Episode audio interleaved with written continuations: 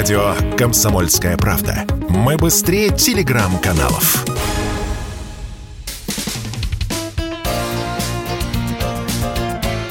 Говорит полковник. Нет вопроса, на который не знает ответа Виктор Баранец. Любопытная новость. Соединенные Штаты Америки заявляют о своей готовности к переговорам с Россией о дальнейшей судьбе договора о стратегических наступательных вооружениях СНВ-3.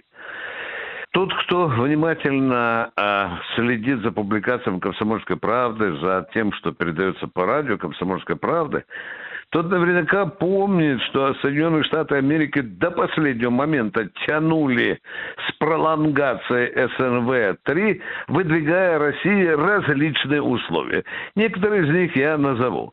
Например, э, Соединенные Штаты Америки предлагали в договор об СНВ-3 втиснуть и новейшие российские гиперзвуковые вооружения. А таких гиперзвуковых вооружений, когда подписывался договор, еще и в помине не были. Ну, может, они были там в секретных лабораториях, но они не фигурируют в договоре СВ-3. Почему это нужно Соединенным Штатам Америки. Это явная и примитивная уловка. Сегодня Соединенные Штаты Америки значительным образом отстают от России в разработке именно гиперзвуковых вооружений. Ну и вот так вот простенько решили обдурить Москву. А давай-ка мы э, затиснем в этот э, договор и ваши лучшие э, вооружения, Москва. Ну, как говорится, дураков нет. Э, у Кремля, у МИДа, у Минобороны России одна позиция. Договор должен быть справедливым и равным для каждой э, стороны. Ну а теперь перейдем еще к одному аспекту ядерной же проблемы. Китай вчера обвинил Соединенные Штаты Америки в грубейшем нарушении договора о нераспространении ядерного оружия. А что же тут стоит за упреком Пекина? А то, что Соединенные Штаты Америки, например, передали свои атомные бомбы, например, Великобритании и Б. Германии. Но мало того, что передали. Они разрешили английским и германским бомбардировщикам тренироваться с этими ядерными бомбами. Хопа! Вот где грубейшее нарушение договора о нераспространении ядерного оружия.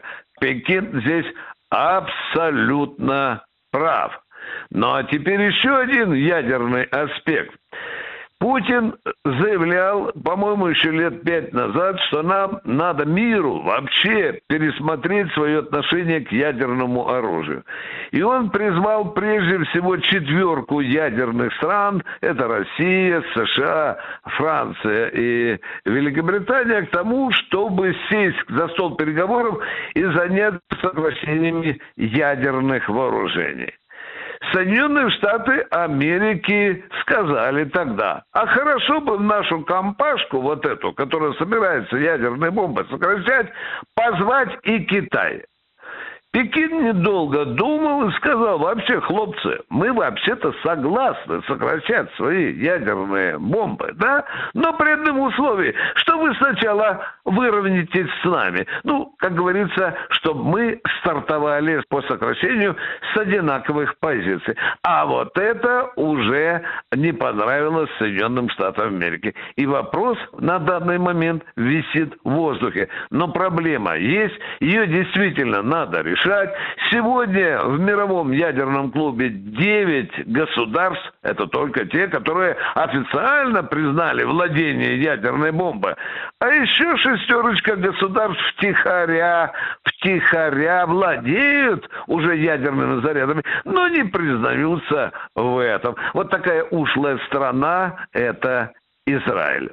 Ну, вот так сегодня видится мне ядерная проблема мира. Виктор Баранец, радио «Комсомольская правда», Москва.